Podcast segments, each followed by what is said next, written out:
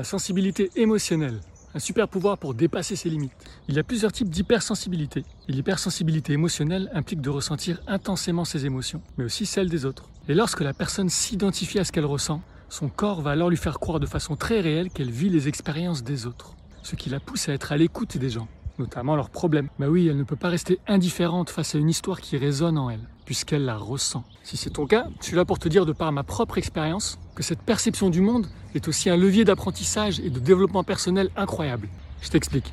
Si tu peux ressentir la peine et la souffrance de l'autre, alors pourquoi pas sa joie et son bonheur, ses ambitions, sa passion, son courage? Imagine pouvoir te connecter émotionnellement à quelqu'un qui a réussi là où toi tu n'oses pas. Quelqu'un qui, de par les émotions qu'il ou qu'elle dégage à travers ses propos, est là pour t'enseigner de son expérience directe. Imagine ressentir la confiance inébranlable d'un Usain Bolt avant un 100 mètres par exemple.